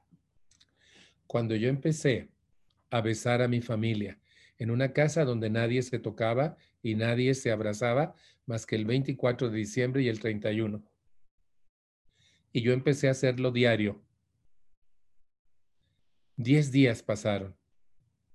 Y a los diez días hubo una respuesta milagrosa de dos de mis hermanas. Y paulatinamente ellos que se peleaban entre sí conmigo me excluyeron del pleito y me empezaron a tratar distinto. Mis seis hermanos seguían mal, se seguían peleando, seguían discutiendo y a mí me excluían porque empecé a besarlos todos los días. Después me atreví a abrazarlos, temblaba, me sentía ridículo, sudaba, me daba taquicardia, pero lo hacía. Y ellos empezaron a cambiar conmigo. Cambia tú y cambia el mundo. Era impresionante. Saben que una noche una de mis hermanas me ofreció cena cuando en mi casa nadie le ofrecía nada a nadie. Y me dijo, si quieres te doy de cenar, manito. Le digo, ¿de veras? Me dijo, sí. Y en eso pasa la más chiquita y le dice, y si aceptas, yo voy por los refrescos si me das. Y en mi casa nadie hacía nada por nadie. Y cuando 10 días tenía diciendo buenos días todos los días, en una casa donde nadie se saludaba, y un beso todas las noches, con taquicardia, sudoración corporal, sensación de ridículo. Besaba y en la mañana saludaba. Besaba 10 días. A los 10 días me sentía tan mal porque me seguía sintiendo mal que dije, no, me equivoqué, este no es un cambio. Eh, no lo voy a volver a hacer porque me siento muy mal y ni cambian. Y en otra parte de mi cabeza es que ellos no van a cambiar, el que está cambiando eres tú. Sí, pero me ayudaran, no te van a ayudar. Entonces, mejor no lo hagas porque te sientes mal. Ok, no lo hago. Y en eso pasa mi hermana, me ofrece cena, la otra me ofrece traer los refrescos. 15 minutos después, sentado por primera vez en nuestra historia con dos hermanas en paz, armónicamente.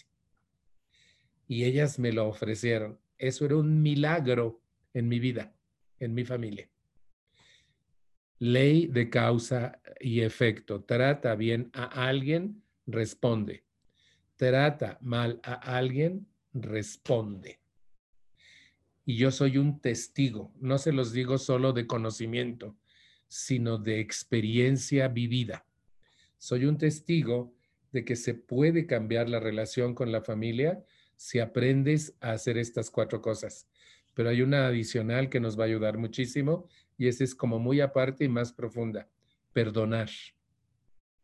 La gente que más daño nos hace y a quien más daño le hacemos es a nuestras familias tenemos que aprender a perdonar. Y recuerden que el perdón no es cosa de dos. El perdón no se pide ni se otorga. El perdón no tiene nada que ver con la perdona que voy a perdonar, ni con, ni con la persona a quien le hice daño y por la cual me voy a perdonar. El perdón es un proceso interior de sanación de mis heridas. El perdón es a resolver los conflictos del pasado que tuve con otros que yo hice daño o me hicieron y cerrar mis heridas para que no vuelvan a doler nunca. No tengo que perdonar ni pedir perdón, sino hacer un proceso interior que se llama perdón y que atraviesa por cinco etapas. Y entonces esto permite que yo viva en paz con mi pasado con ellos y que viva bien mi presente con ellos. Esto es como la cereza del pastel. Hacer el proceso del perdón atraviesa por cinco etapas y es de una importancia extrema porque me permite vivir en paz mi presente, habiendo resuelto mi pasado y resuelto dejarlo en su lugar. Vale la pena. En lo cotidiano estoy tolerando, amando, comprendiendo, respetando. Eso va a optimizar todo, pero si cargo a ellos aquí en mi corazón con los resentimientos, esos se van a mostrar en el tono de mi voz, en mi cara, en mi mirada, en mis intenciones, si no lo resuelvo aquí adentro. Hagan de cuenta, ellos me hirieron, las heridas están abiertas. El perdón indica que yo tengo que cerrar mi herida. Fíjense, tengo que romper la negación, primera etapa, y saber que fue malo, que dañó, que cambió mi vida. Después tengo que entrar en la etapa del dolor y hagan de cuenta que voy a lavar la herida. ¿Han visto a un médico cuando alguien cae y tiene una herida, cómo la lavan con agua y jabón? ¿Sí? Y la tallan en vivo y duele todo. Y el chiste de esto es que yo lave la herida con el dolor. La etapa del dolor es que hagan de cuenta que restrego la herida, regreso al momento del daño y lo hablo todo, lo escribo todo, lo lloro todo las veces que sea necesario hasta que se salga. Necesito a alguien de confianza para hacer esto. Y entonces hablo y hablo y platico qué pasó, cómo me sentí y lo saco, lo saco. El llanto limpia. ¿sí? Escribir es una terapeuta, terapéutica muy interesante si escribes cuánto te dolió, cómo te duele, etcétera, cómo hizo diferencia en tu vida y después lo lees, no puedes creer que todo ese dolor estaba dentro de ti. ¿Qué estás haciendo? Sacarlo, quitarlo de adentro, resolverlo. Y entonces háblalo, llóralo, escríbelo. Son tres técnicas que deshacen tu dolor que has acumulado por años. Y luego viene la etapa de la rabia. Se vale estar enojado. Háblala, llórala, escríbela tuerce una toalla hasta que sientas que le tuerces las cervicales, golpea una almohada hasta que se hinche la almohada, por supuesto. No te hagas daño, ni le hagas daño a nadie, pero saca tu furia las veces que sea necesario hasta que se vaya toda. Y luego entra en la etapa de comprensión. Aquí ayuda mucho conocer la historia del otro y saber que no es malo, sino que está equivocado o enfermo. Y finalmente, la aceptación plena de que así fue y que no tiene por qué perjudicar mi actualidad, mi día de hoy. Y eso vale la pena. Si tú haces el proceso del perdón, sanas las heridas que otros te hicieron. Y si tú te perdonas a ti con este mismo proceso, entonces eliminas las culpas por el daño que hiciste a otros y cambias tu actitud con ellos permanentemente. Y ahí están los otros elementos para lograrlo de manera idónea. ¿Quedó clarísimo todo esto? Vale la pena. El trabajo siempre va a ser conmigo. Pero cuando los resultados empiezan a, manifestarse, se emociona uno tanto que le sigue. Eh, cuando el otro te ofrece cena que nunca te había ofrecido nada, cuando el otro quiere hablar contigo porque trae un problema y nunca te confiaba nada, cuando el otro te abraza eh, espontáneamente porque tú lo has estado abrazando y él no sabe y de pronto te da un abrazo, dices, wow, ha valido la pena. Miren, un día una hermana me dijo, ¿podemos mi marido y yo hablar contigo? Y yo dije, wow, empecé a notar cambios en ellos y empezaban a confiar en mí y las cosas mejoraron ostensiblemente. Miren, en aquella época, cuando yo empecé a hacer todo esto, mi único hermano, yo tengo, tuve seis hermanas y un hermano. Mi único hermano me odiaba, me quería matar. Un día se inclinó con un cuchillo en mi cama y me decía, te voy a matar, desgraciado, te voy a matar. Hoy mi hermano me abraza cuando nos vemos, me besa y se le llenan sus ojos de lágrimas de amor por mí y a mí me pasa lo mismo. Y vieran qué relación tan hermosa tengo con mi familia. Aprendí a ser hermano en vez de ser perro y gato. Aprendí a ser hijo en vez de ser juez. Aprendí a rectificar el camino en mi relación con otros. Y eso ha valido mucho la pena. Esto lo podemos extender a nuestras más relaciones, en el trabajo, en la escuela, en el grupo, en la iglesia, en la sociedad en la que vivimos, con la vecindad, nuestros vecinos. Si basamos nuestras relaciones en el respeto, en la comprensión, en la tolerancia y en el amor, todo está dicho. Miren, a mí me gusta mucho, por ejemplo, eh, yo voy a un restaurante y la gente me conoce y me da la bienvenida. Y no hacen con eso, no hacen eso con todos, porque yo me intereso por ellos, platico con ellos.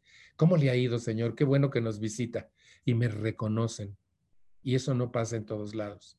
O por ejemplo, he dejado de ir a un sitio y de pronto voy y casi casi me hacen fiesta porque acabo de llegar. Qué bueno que ah, ya se había olvidado de nosotros, no, por eso estoy aquí y entonces trato bien a la gente. Y a la gente difícil la trato mejor. Si, por ejemplo, una cajera me, me está cobrando y no me habla, está jetona y me avienta el cambio. Y yo le pregunto con la mejor de mis voces, oiga, ¿está usted enojada conmigo? No, señor, ¿por qué? Ah, no, porque la veo como que anda molesta, ¿verdad? ¿Le pasó algo? Sí, señor. Platíqueme. Ay, no, señor, es que platíqueme, ándele, ¿sí? Gracias. Y entonces me dice, no, pues es que fíjese, ve y va a estar ahí todo el día, mejor sonría, ¿sí? ¿Le puedo pedir un favor? Sí, señor, me dice, ya cambió el tono. Sea feliz hoy. Gracias, señor, ya con una sonrisa. Y cuando veo gente difícil, siempre le digo, ¿le puedo pedir un favor? Sí, sea feliz. Ah, se le ilumina la cara a la persona porque todo mundo le reclama, todo mundo la maltrata. ¿Dónde está su jefe? Voy a hablar con él, a mí no me maltrata. Usted, no, no, no, no, no, esas son pendejadas humanas. Sea amable con las personas, sobre todo con las personas difíciles. Lo necesitan más. Sobre todo con las personas en conflicto. Todo mundo las desprecia, las aparta, las critica no seas tú quien haga eso. lo necesitan más que la gente regularona, que la gente que más o menos anda bien. Por favor, trata al ser humano como si se tratara de ti mismo. Trátalo óptimamente, respétalo. No des opinión si no te la solicitan, pero respeta la opinión de los demás, aunque no esté de acuerdo con la tuya o aunque sepas que esté equivocado no se lo restriegues. Si tienes oportunidad de hablar, habla desde tu punto de vista y da tu opinión, pero sin ofender. Todo esto permite que las relaciones sean mejor cada día. Miren, ahora vamos a ver una parte de la charla que, que me gusta mucho. Y esto es por experiencia propia. Yo no me relaciono hoy con ninguna persona por necesidad. No me relaciono por dependencia y no me relaciono por obligación. Todas mis relaciones interpersonales, las más estrechas y las más lejanas, son por convicción y por amor. Ninguna es por dependencia, ninguna es por necesidad y ninguna es por obligación. Yo conozco mucha gente que está donde está por obligación. Porque pues está enfermo y cómo lo dejo después de tanto. Pues es mi hijo, ¿qué quieres que haga? Pero tiene 28, pues sí, pero anda mal, ¿qué quieres que haga? Y estás ahí por obligación, no por amor ni por convicción. Conozco mucha gente que es su sentido de responsabilidad, su obligación, la que la hace estar ahí. No estés con nadie por obligación. Miren, un día una mujer platicó conmigo. Salva, te quiero pedir un consejo, me dijo. Estoy muy, muy desconcertada y no sé qué hacer. Digo, ¿qué te pasó? Me dice, mi marido me abandonó hace dos años por una mujer más joven. Y durante estos años no he sabido nada de él. Al principio estuve muy mal, pero ya me acostumbré. y vino la semana pasada a hablar conmigo. Está enfermo, quiere regresar a la casa para que yo lo cuide. Y entonces yo le pregunto, ¿y por qué no lo cuida la otra? Ah, ya también le dije, pero dice que la otra no lo va a cuidar como yo, que soy su esposa. Ah, le dije, ya se acordó el cabresto que tiene esposa. Dos años después te viene con el cuento de que tú eres la esposa y te obliga por tu sentimiento de obligación y te perturba. Te voy a hacer unas preguntas. Me dijo, sí. ¿Tú quieres que él regrese? No. ¿Te gustaría vivir con un infiel? No. ¿Te fue infiel antes? Uh. Mm. ¿Tu vida con él fue maravillosa? No, Salvador, casi un infierno. ¿Lo amas? Ya no, me dijo. Le digo, fíjate qué tan clara estás en tus respuestas. Sin embargo, tú estás confundida y no sabes qué hacer y te voy a explicar por qué. Para ti es más importante lo que Él quiere que lo que tú quieres. No te estás respetando a ti. Fíjate, todas tus respuestas a mis preguntas fueron no quiero, no quiero, no quiero. Tú estás clara. Es tan fácil como decirle, güey, pues llegaste tarde porque yo no quiero nada de esto. Estás enfermo, hace dos años me abandonaste, yo no quiero vivir contigo, yo no te quiero cuidar, pero tu sentido de obligación es lo que te perturba. ¿quién me va a cuidar como tú que eres mi esposa? ¿Conocen gente que está donde está por obligación? No es feliz, no se siente satisfecha esa persona. Por eso no mantengo ninguna, ninguna relación por obligación. Ni siquiera me siento obligado a recordar los cumpleaños de toda mi familia. No estoy obligado a hacer eso todos los días los saludo, todos los días les mando recuerdos, eh, si puedo hablo con ellos, les digo cuánto los amo. No estoy obligado a recordar. Fíjense, tengo de mis cinco hermanos que quedan, somos seis ya nada más, fuimos ocho. tienen, tengo 18 sobrinos de mis hermanos. Y de mis sobrinos tengo 33 sobrinos nietos.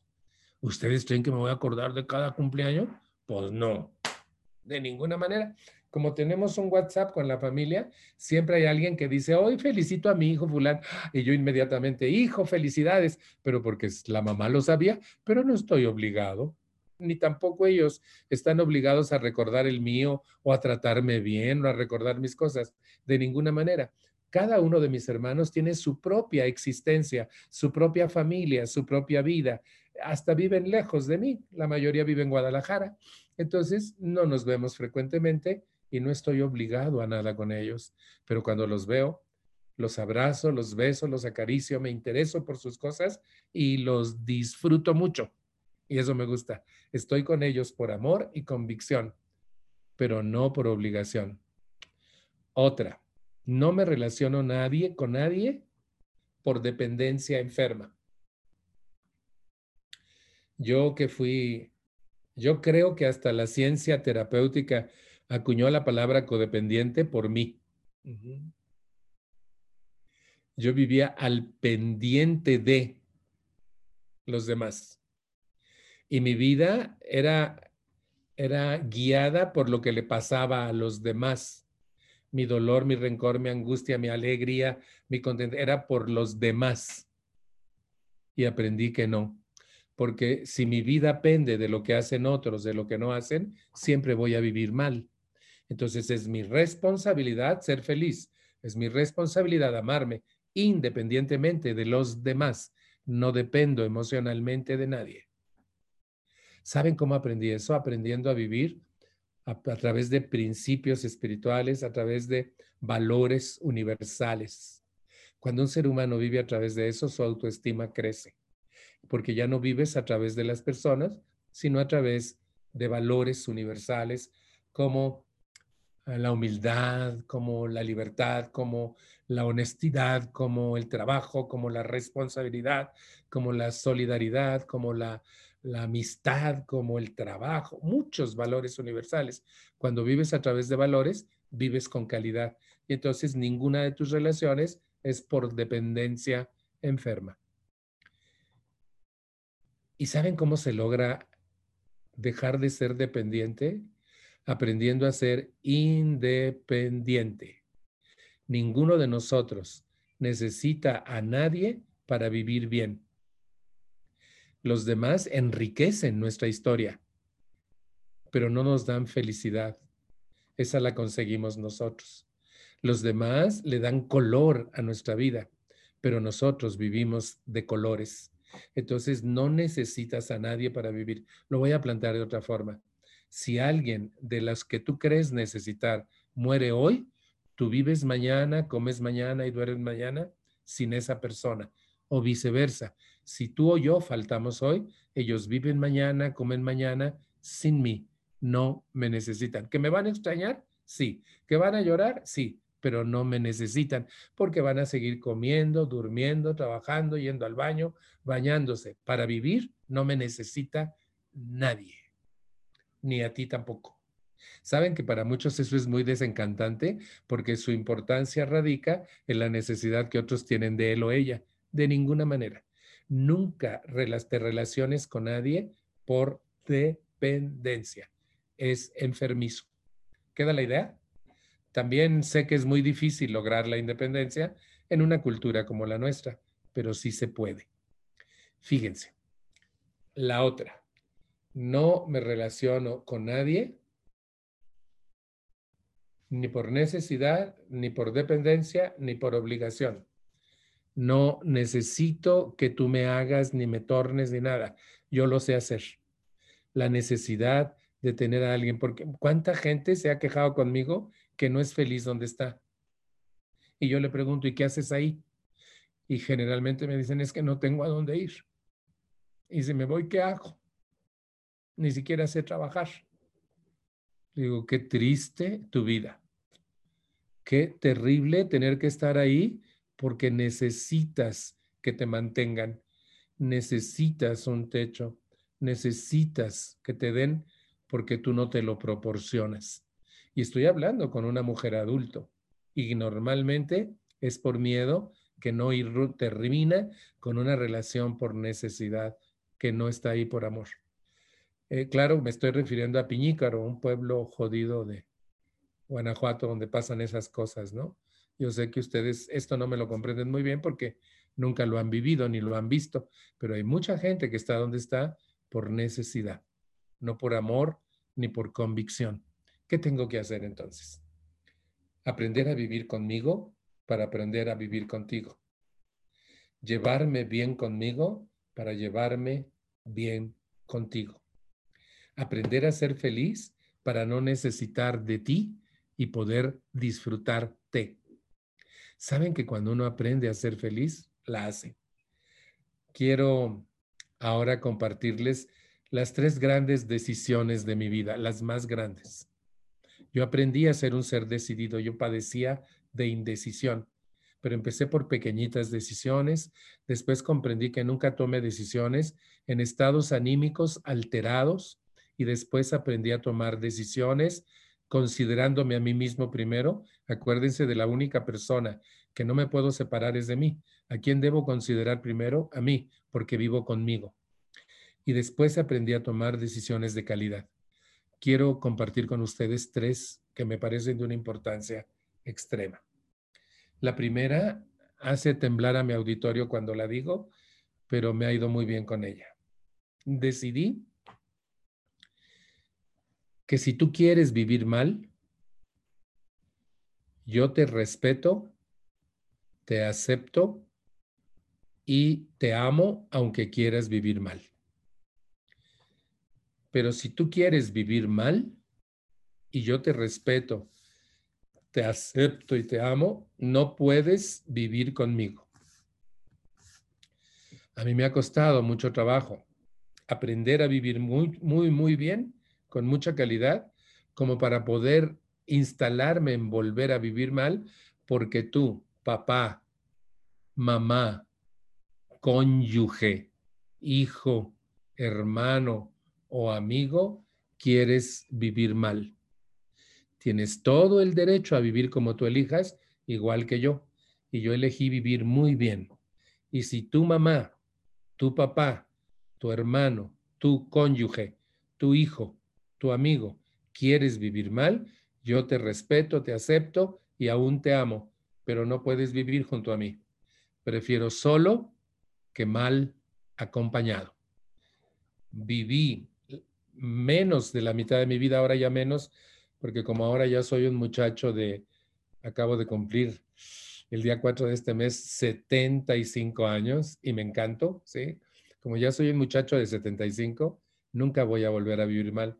Y yo viví 30 años de mi vida muy mal por la relación enferma con otros, sobre todo mi familia, muy mal. Pero un día decidí aprender a vivir con calidad y buscar ayuda y empecé a lograrlo. Y hoy vivo muy bien conmigo y con la gente a mi alrededor. Entonces, si tú, quien seas de mi corazón, quiere vivir mal, yo lo respeto, pero no junto a mí.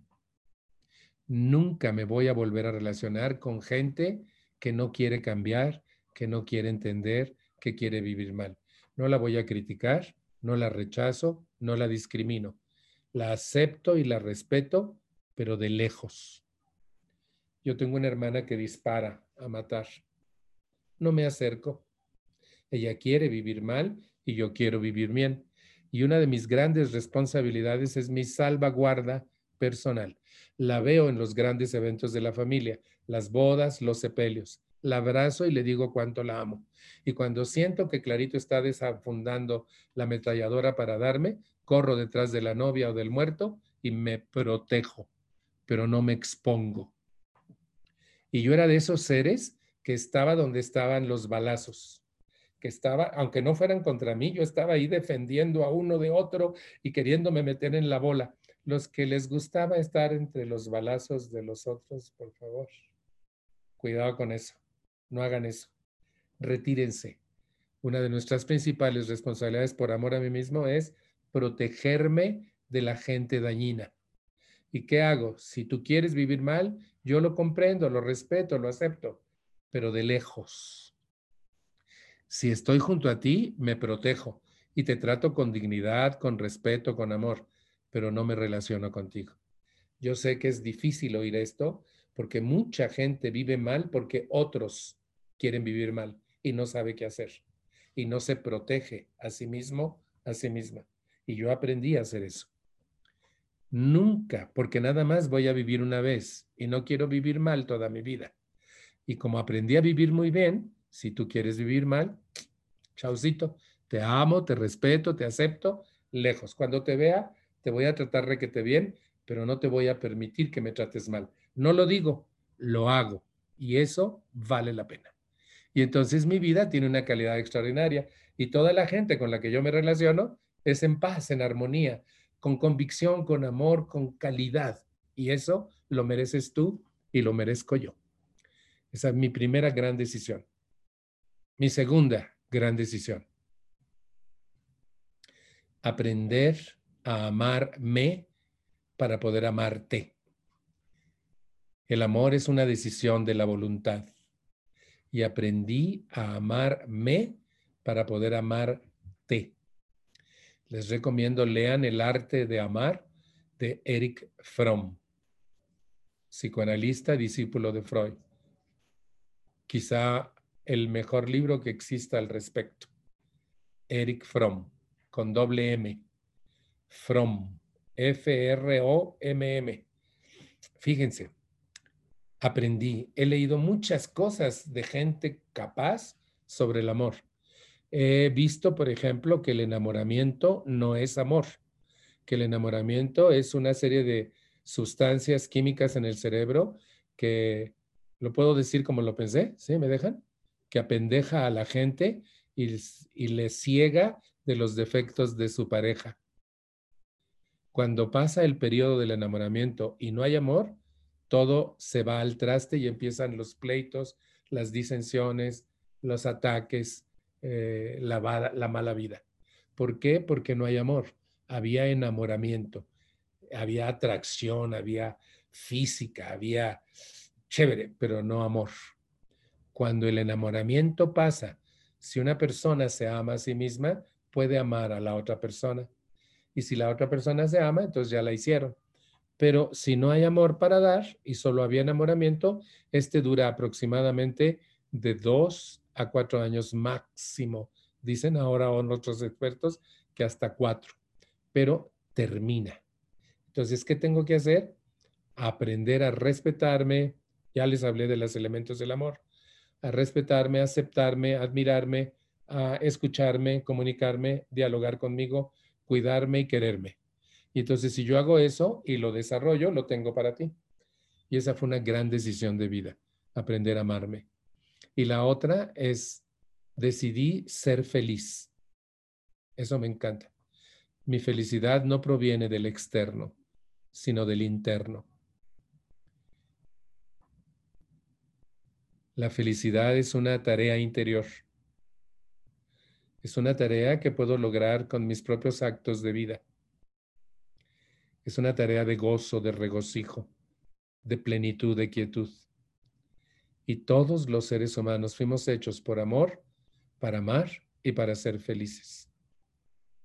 Algo importantísimo para evitar que el amor y la felicidad huyan es resolver mis culpas. No se vale vivir con culpas ni vivir culpando a nadie. La culpa es una de las cosas más inútiles con las que aprendimos a vivir. No culpes a nadie de tus circunstancias. Lo que a ti te pasa es por tus miedos, porque lo permites, porque aprendiste a vivir así, pero nadie es culpable de lo que a ti te pasa. Y no culpes a la vida. La vida es espléndida y maravillosa. Y no culpes tampoco a Dios. Él te respeta y te ama y no entra en tus conflictos. Erradica de tu vida la culpa.